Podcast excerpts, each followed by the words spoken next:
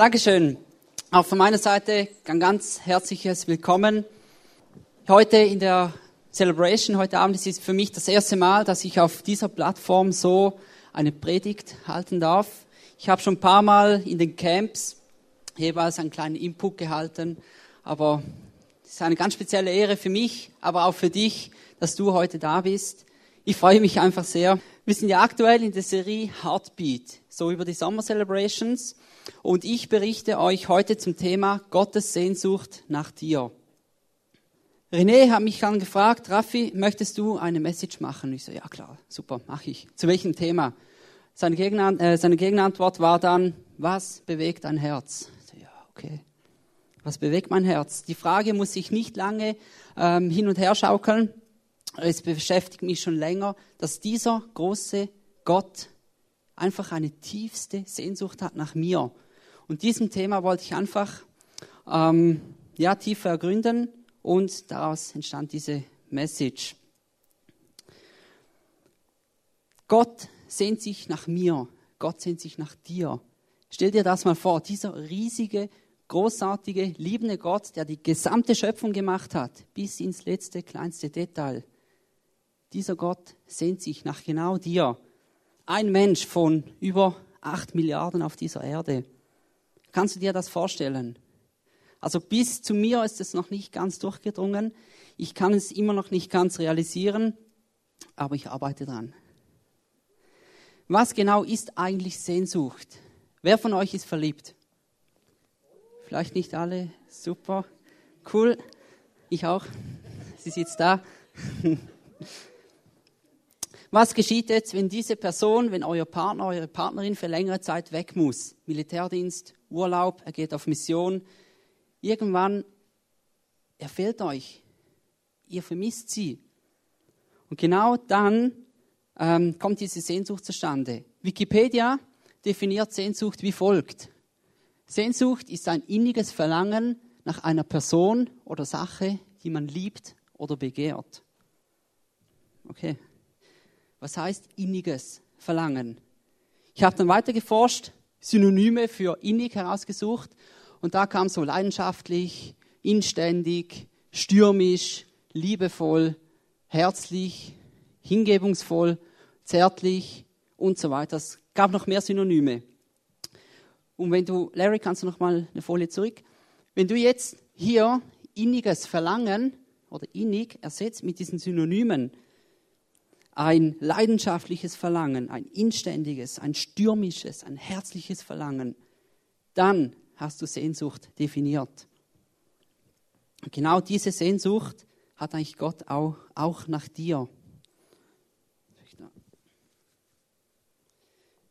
Cool, dachte ich mir. Aber warum? Warum sehnt sich dieser Gott nach genau mir, nach dir? Wir lesen ganz am Anfang in der Bibel, 1. Mose, Vers 27. So schuf Gott die Menschen nach seinem Bild. Nach dem Bild Gottes schuf er sie. Als Mann und Frau schuf er sie. Und dann gleich vier Verse weiter, Vers 31, lesen wir dann, Danach betrachtete Gott alles, was er geschaffen hatte. Und er sah, dass es sehr gut war. Ich weiß nicht, vielleicht kennst du das. Du hast irgendetwas gemacht, etwas zusammengebaut, Stunden investiert, Geld investiert, deine Ressourcen investiert. Schluss steht es da, du gehst zwei, drei Schritte zurück und sagst, boah, geil, das habe ich gemacht. Du bist stolz darauf, du findest es scharf, du findest es hammer, brutal, geil. Diese Worte gab es vielleicht noch nicht vor 2000 Jahren, darum war es sehr gut. Es war also sehr gut, was Gott gemacht hat.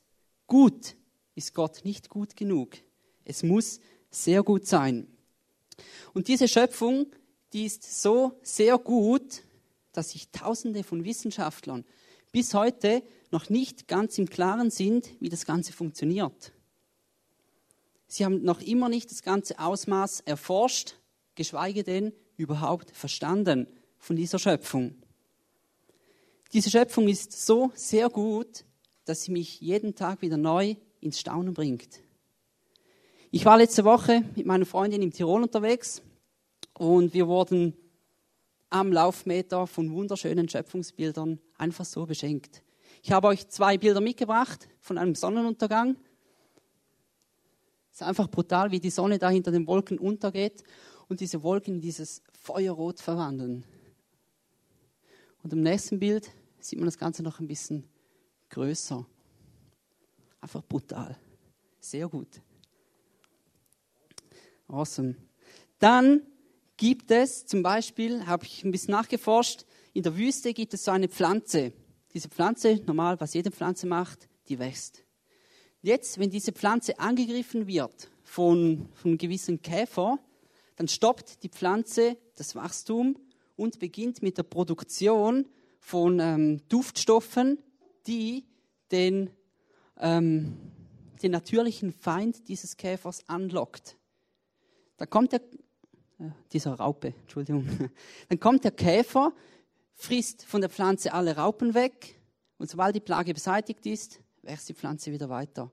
Also diese Pflanze ist so intelligent, die produziert den Stoff, um den natürlichen Gegner seines Gegners anzulocken. Der Gegner meines Feindes ist mein Freund, dachte sie sich wohl. Auch der Mensch, der Mensch hat riesig viele Sachen von der Schöpfung abgeschaut. Vielleicht ist, ist euch schon aufgefallen, äh, bei den großen Frachtschiffen, die haben vorne so eine kleine runde Nase. Die verbessert die Verdrängung vom Wasser, also dass die Schiffe schneller mit weniger Widerstand vorwärts kommen.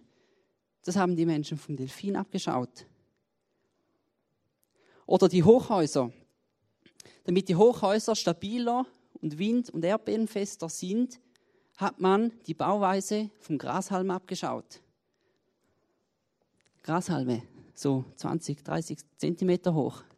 Das höchste Hochhaus ist über 800 Meter hoch. Brutal, oder?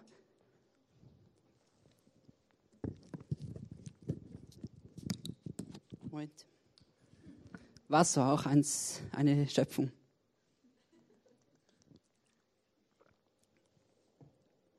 Schlussendlich kommt dann der Mensch obendrauf als Krönung dieser Schöpfung. Das war eigentlich das Thema von Hannes von letzter Woche. Gott hat sich wirklich etwas überlegt, wo er dich geschaffen hat. Ich empfehle euch hier mal den Podcast herunterzuladen von Hannes. Ich habe ihn gerade heute Morgen beim Sport nochmals angehört und es ist wirklich sehr gut. Er hat dann einige Bibelstellen ähm, zitiert, die ich hier nochmals ähm, die eine oder andere zusammengefasst habe. Zum Beispiel Psalm 139, 17 und 18. Da berichtet äh, der Psalmist, dass Gottes Gedanken über dich zahlreicher sind wie Sand am Meer. In Zephania 3, Vers 17 steht, dass Gott jauchzt vor Freude, wenn er an dich denkt. Matthäus 10, 30 berichtet, dass Gott all deine Haare gezählt hat. Manche von uns haben mehr Haare, manche weniger. Bei mir geht es noch so. Aber er hat alle deine Haare gezählt. Jeremia 1, Vers 5. Er kannte dich vor deiner Geburt. Noch bevor er das Universum geschaffen hat, hat er schon Gedanken für dich investiert. Du bist so ein wunderbares Werk. Gewaltig. Sogar Hiob im Vers 14, äh Kapitel 14, Vers 15 hat das erkannt. Du wirst dich nach mir sehnen, weil du selbst mich geschaffen hast, hat er zu Gott gesagt. Wir sind so genial geschaffen. Gott hat so viele Gedanken und alles Mögliche in dich investiert. Dann wurde mir bewusst, wenn ich mich selber kritisiere oder andere Menschen kritisiere oder herabsetze, dann kritisiere ich das Werk von Gott. Ja, oha, das dachte ich mir dann auch oder auch die Fähigkeiten, die er uns gegeben hat. Das Wissen, dass wir so wertvoll sind, hilft uns eigentlich, Gott besser zu lieben, ihn persönlicher kennenzulernen und schlussendlich auch dann einen nützlichen Beitrag in unserem Umfeld ermöglichen zu können. Die absolute Schlüsselstelle, Johannes Kapitel 3, Vers 16. Denn Gott hat die Welt so sehr geliebt, dass er seinen einzigen Sohn hingab, damit jeder, der an ihn glaubt, nicht verloren geht, sondern das ewige Leben hat. Diese Welt, wo da steht, das bist du, das bin ich.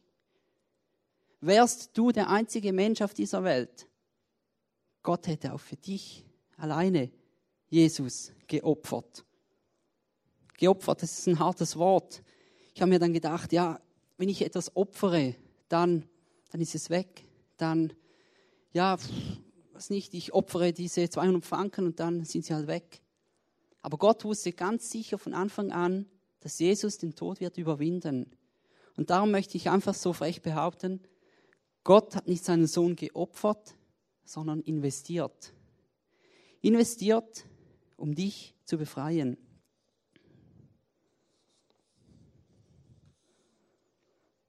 Was macht Gott nun? Gott hat alles gegeben.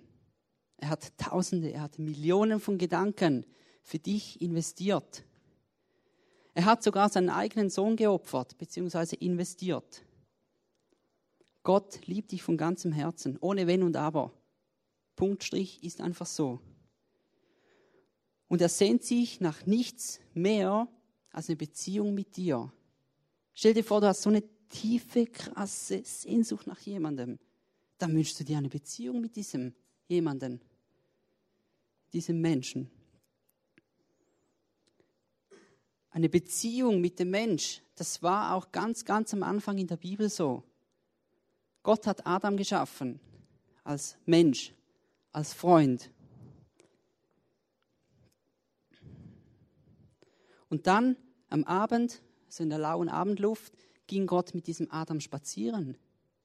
Cool, oder? Du kannst mit Gott spazieren gehen, einfach so, mit deinem besten Freund.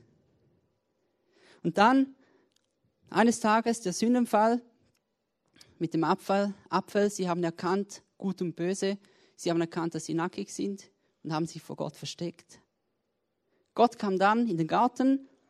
Ich bin überzeugt, Gott sehnte sich nach diesem Spaziergang mit seinem Freund, mit Adam.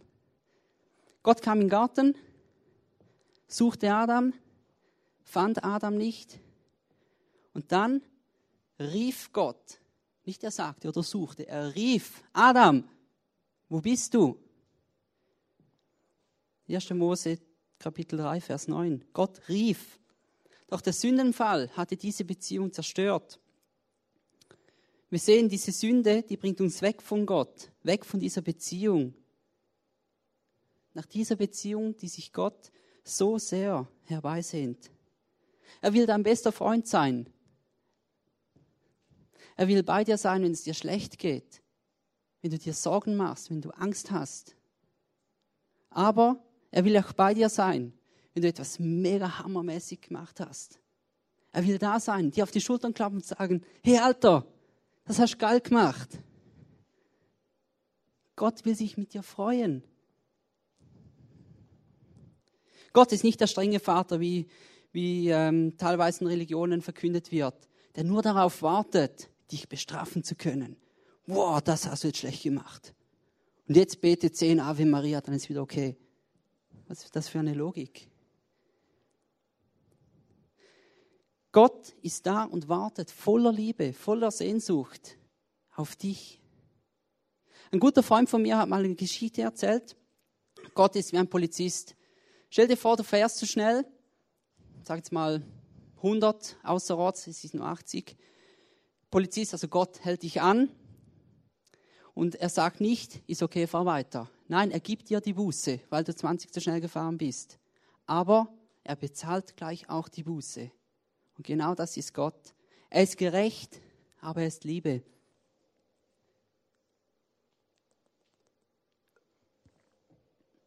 Macht durstig.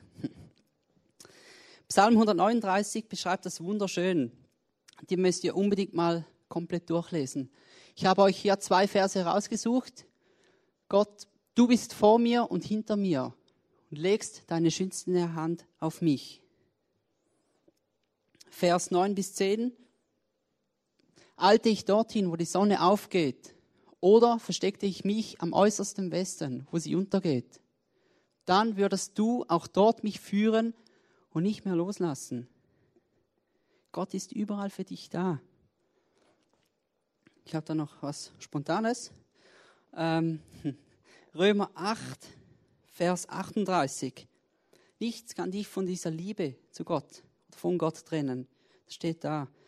Denn ich bin ganz sicher, weder Tod noch Leben, weder Engel noch Dämonen, weder Gegenwärtiges noch Zukünftiges, noch irgendwelche Gewalten, weder Hohes noch Tiefes oder sonst irgendetwas können uns von der Liebe Gottes trennen, die er uns in Jesus Christus, unseren Herrn, schenkt.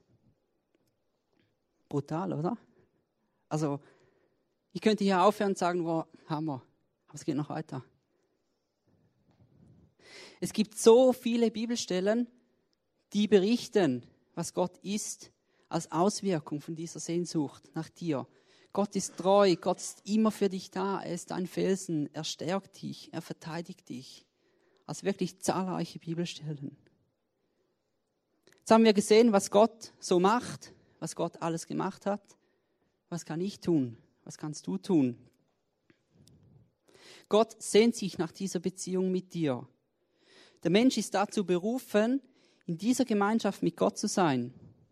Im 1. Korinther, Kapitel 1, Vers 9 steht, Gott ist treu, durch den ihr berufen worden seid in die Gemeinschaft seines Sohnes, Jesus Christus, unseres Herrn. Und in 1. Mose 1 lesen wir dann, dass Gott wohnte im Zelt von Sem. Wer hat schon mal in einem Zelt übernachtet? So eins, zwei, drei Nächte, vielleicht eine ganze Woche. Ist eng, oder? Die Socken vom anderen, die stinken immer. Sie schnarcht die ganze Nacht. Aber genau in dieser Gemeinschaft, in dieser tiefen Gemeinschaft bekommt das Wort Gemeinschaft oder das ähm, Gefühl Gemeinschaft so erst recht an Bedeutung. Es sind diese wunderbaren Momente, in denen man sich kennenlernt, ums Lagerfeuer sitzt, lacht, Gefühle austauscht oder sich einfach mal ohne Worte verstehen, verständigen kann. Gott hat schon immer mit den Menschen gezeltet. Denn er ist auf genau diese enge Gemeinschaft aus. Er will dich kennenlernen. Er will, dass du ihn kennenlernst. Das geht nun mal sehr gut beim Zelten. Und früher hatten sie noch keine Camper, da mussten sie zelten, oder?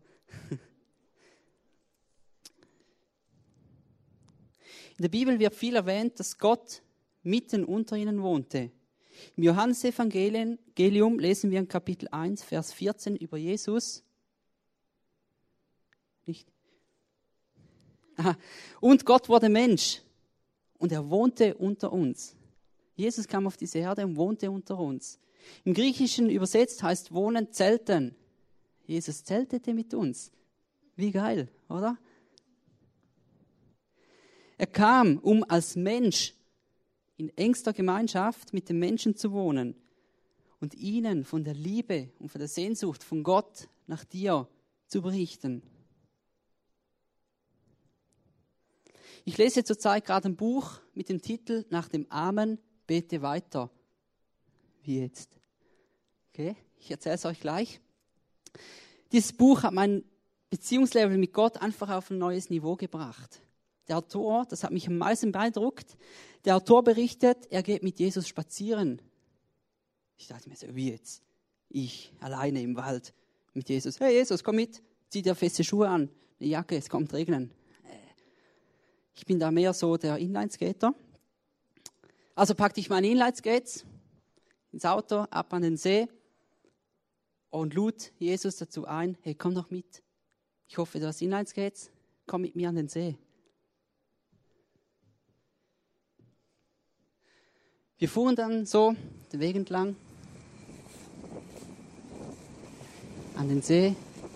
Herrlich, oder? Diese Schöpfung. Das Wasser so klar. So schön Sonne. Danke, Jesus, dass du einfach mit mir mitkommst. Diese Schöpfung genießt, Sport mit mir machst. Und einfach da bist mit mir.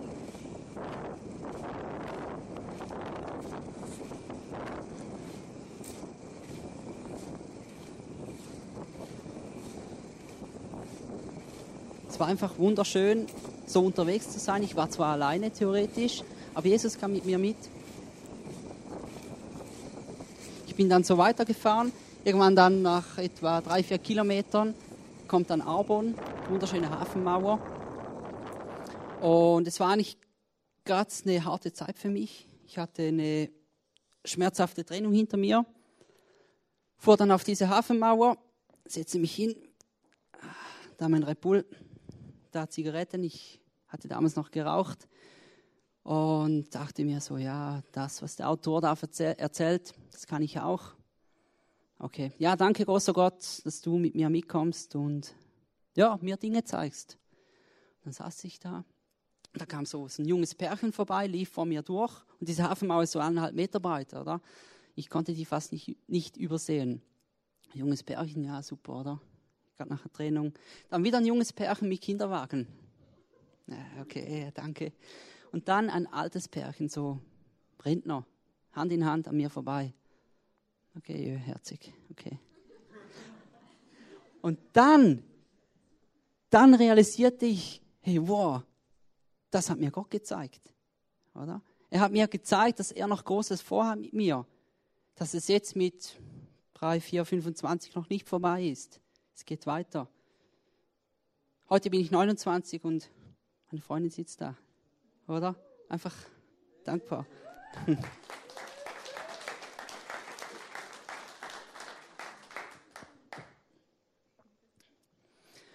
Das muss jetzt nicht heißen, dass du heute dein Zelt packst und zur Mutter sagst, hey Mama, ich gehe in den Garten übernachten. Chef morgen anrufst, ich kann nicht Rückenschmerzen. Oder dein Inlineskates packst und an den See gehst. Es lohnt sich auf jeden Fall.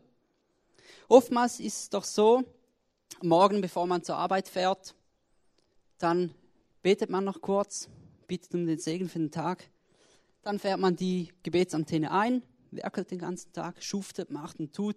Am Abend, kurz vorm Einschlafen, schickt man doch noch ein Gebet, so Richtung Himmel. Und dann wundert sich man, hey, wo, ist der Gott eigentlich? Warum erlebe ich nicht so coole Sachen wie der andere? Dabei ist es eigentlich ganz einfach. Es gibt diese kleinen Dinge, wo du anfangen kannst, diese Beziehung mit Gott zu pflegen. Morgen, wenn du aufstehst, machst du die Tür, äh, den Kassenschrank auf, frag doch mal Gott, hey Gott, was soll ich heute anziehen? Es sind die ganz kleinen, banalen Dinge, wo man beginnen kann, diese Beziehung zu pflegen und aufzubauen. Oder wenn das Wetter kritisch ist, Gott, wird es heute regnen? Es kann sein, dass ihr das Gefühl habt, äh, nein, und dann steht ihr im Regen. Es ist einfach eine Erfahrung, ähm, die man machen muss. Also nicht im Regen stehen, aber halt diese, diese Stimme, diese Beziehung aufzubauen. Das geht nicht von heute auf morgen.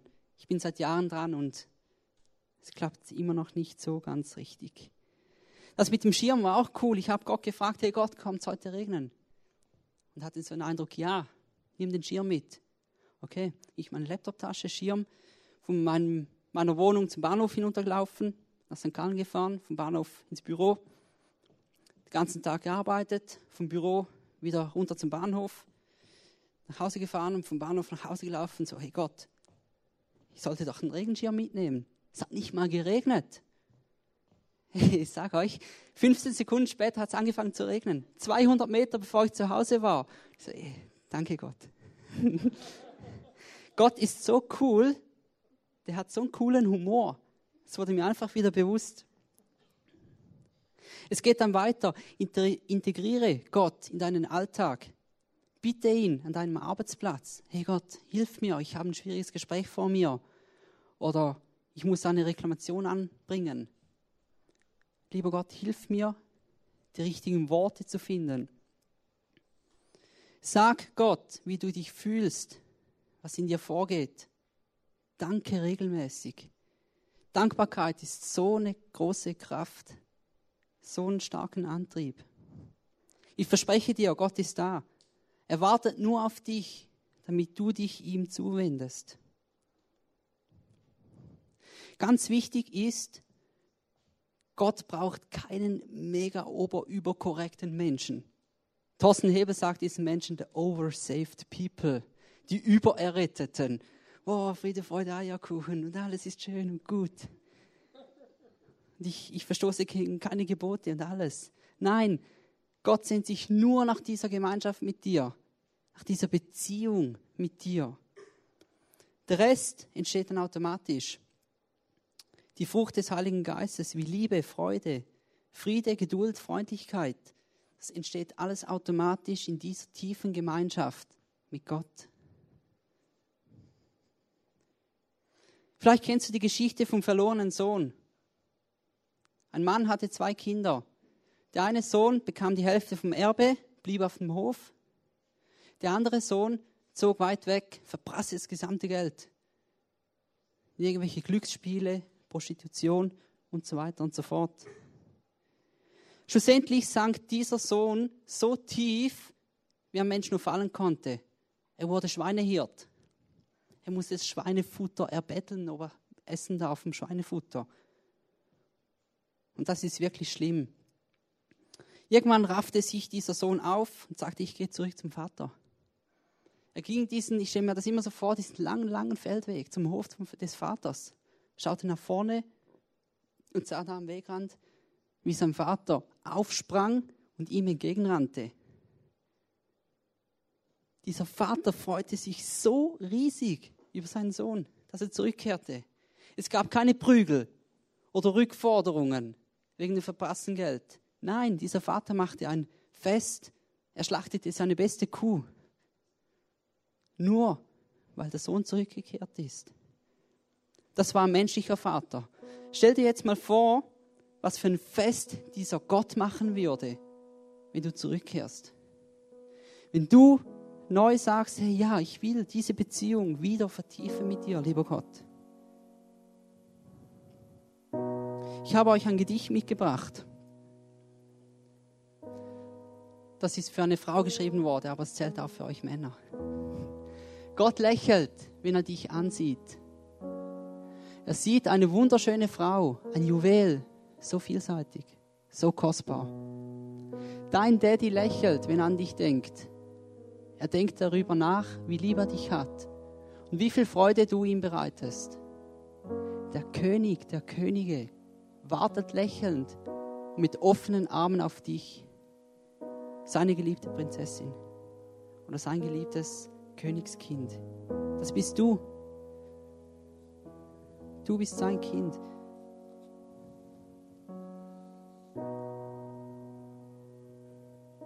Ich möchte dir zum Schluss zusammenfassend das Wichtigste mitgeben. Gott sehnt sich nach dir. Punkt. Ist einfach so. Genieße es. Er hat dich so perfekt geschaffen, so wunderschön, so talentiert. Er hat alles investiert für dich. Tausende, Millionen von Gedanken. Er hat seinen Sohn investiert für dich. Seinen einzigen Sohn.